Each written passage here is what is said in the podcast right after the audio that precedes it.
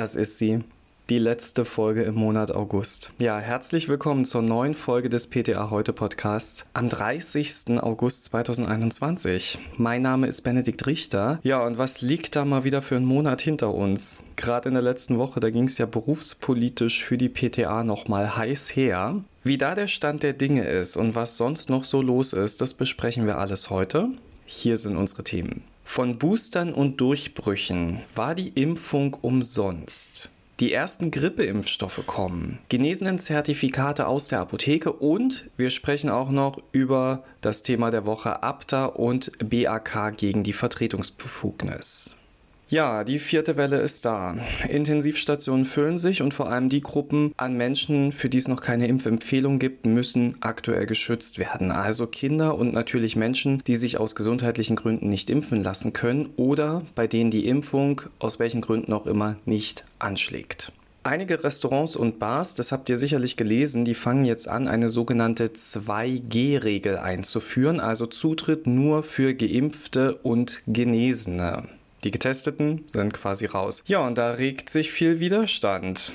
Denn dann heißt es, auch Geimpfte können Überträger sein, Geimpfte werden nicht mehr getestet und so weiter. Und dann hört man von Boosterimpfungen und von so und so vielen Personen, die sich trotz Impfung infiziert haben. Das sind dann diese sogenannten Impfdurchbrüche. Und schon steht die These im Raum, warum soll ich mich impfen lassen? Die Impfung bringt doch scheinbar eh nichts. Ja, stopp.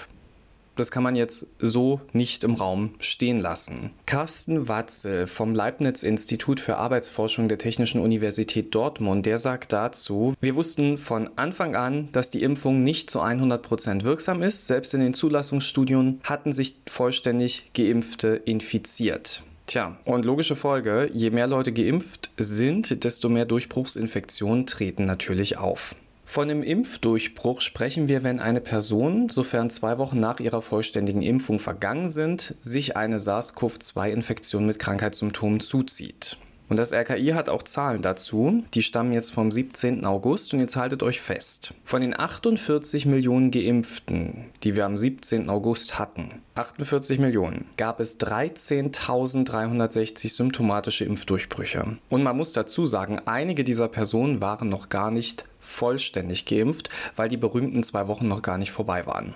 Seit Beginn der Impfkampagne in Deutschland listet das RKI insgesamt 1871 Todesfälle infolge von Covid-19 auf für die Gruppe der 18 bis 59-Jährigen, aber nur einen Todesfall einer voll immunisierten Person in dieser Altersgruppe. Jetzt muss man natürlich auch so ehrlich sein zu sagen, dass viele Impfdurchbrüche nicht erfasst werden können. Geimpfte lassen sich kaum noch testen, das ist wahr. Deswegen sind symptomlose Infektionen oft nicht erkennbar und selbst bei symptomatischen Infektionen gibt es sicherlich noch eine Dunkelziffer. Herr Watzel, den ich gerade zitiert habe, der sagt, bei Geimpften besteht die Wahrscheinlichkeit, dass sie die Symptome nicht mit Corona in Verbindung bringen, deswegen keinen Arzt aufsuchen und sich nicht testen lassen. Dabei muss man sagen, ist die Zahl der Impfdurchbrüche gar nicht so unwichtig, denn sie kann ja Auskunft darüber geben, wie effektiv die Impfungen schützen. Fakt bleibt jedoch, die Anzahl der Durchbruchsinfektionen macht immer noch den kleineren Teil der Gesamtinfektionen aus und zum anderen fallen Infektionen bei Geimpften deutlich milder aus. Carsten Watzel sagt dazu, wir reden in Deutschland von einem Schutz vor symptomatischer Infektion, der zwischen 80 und 90 Prozent und bei schweren Infektionen noch darüber liegt. Das erklärt, warum auf den Intensivstationen fast ausschließlich die ungeimpften liegen. Oft wird ja auch argumentiert als ja Argument gegen diese 2G-Regel, dass viele Geimpfte ja keine Antikörper bilden und man ja gar nicht weiß, ob deren Impfung eigentlich erfolgreich war. Und auch das ist richtig. Gerade bei den über 80-Jährigen kommt das durchaus vor. Daher gilt auch für Geimpfte weiterhin vorsichtig sein, Abstand halten, Maske tragen. ExpertInnen sind der Meinung, dass wir alle bis Ende des Jahres mit dem Virus in Kontakt gekommen sind. Entweder sind wir dann geimpft, sodass dieser Kontakt wie eine Auffrischungsimpfung wirkt, oder wir sind ungeimpft und hätten dann erst Kontakt mit dem Virus. Und ja, das kann gut laufen, aber wie das auch ausgehen kann, das sollte mittlerweile jeder wissen. Spannend wird auch die Frage nach den Boosterimpfungen. Also aktueller Stand ist ja eine dritte Dosis mRNA und bisher ist das nur für Comenati von BioNTech vorgesehen. Die haben da in den USA die Zulassung und das auch nur für immunsupprimierte Personen. Aber es tut sich was, denn auch Johnson Johnson, die haben ja einen Impfstoff, wo nur eine einmalige Dosis vektorbasierter Impfstoff angeboten wird. Die reichen auch gerade Studienergebnisse ein, wie sich eine zweite Impfdosis nach acht Monaten auswirken würde. Ja, da dachte man sich, mit seiner zweiten Dosis wäre man jetzt durch. Und dann wird die Sache mit den Boosterimpfungen scheinbar immer relevanter. Aber da kann man auch mal sehen, wie fies und trickreich SARS-CoV-2 agiert. Ja, und jetzt macht mal Platz in euren Kühlschränken, schiebt die Vials von BioNTech mal zur Seite, denn die Grippeimpfstoffe kommen. Das Paul-Ehrlich-Institut hat die ersten Impfstoffe für die Saison 2021-2022 freigegeben. Bislang sind es 7,3 Millionen Impfdosen. Die Zahl ist Stand 15. August. Zum Vergleich, letztes Jahr am 15. August, da waren es etwa 2,6 Millionen Impfdosen, also deutlich weniger. Da hat jemand aufgepasst. Die ersten Hersteller beliefern Apotheken bereits. Zum Beispiel wird aktuell Fluatetra bereits ausgeliefert. Das ist ein adjuvantierter Impfstoff. Der wurde im Juni 2020 zugelassen und hat damit in dieser Saison seine Premiere. Fluat kennt man schon eine Weile. Das ist ein Dreifachimpfstoff. Der schützt vor zwei Influenza-A-Stämmen und einem B-Stamm. Und Fluatetra, das verrät euch der Name schon, ist jetzt quasi ein Vierfachimpfstoff und bietet vor einem weiteren B-Stamm Impfschutz. Und mit dieser Wirkverstärkung soll die Impfantwort bei älteren Menschen verbessert werden, denn die haben naturgemäß meist ein trägeres Immunsystem. Fluatetra ist somit nur für 65 plus zugelassen.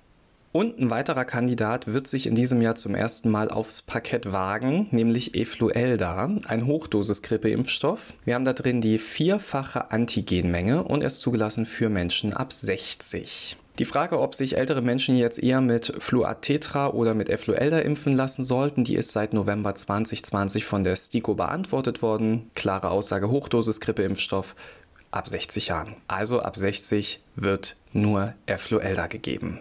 Um jetzt Lieferengpässen vorzubeugen, hat das BMG entschieden, dass bei Nichtverfügbarkeit von Influelda auch andere tetravalente Impfstoffe verwendet werden dürfen.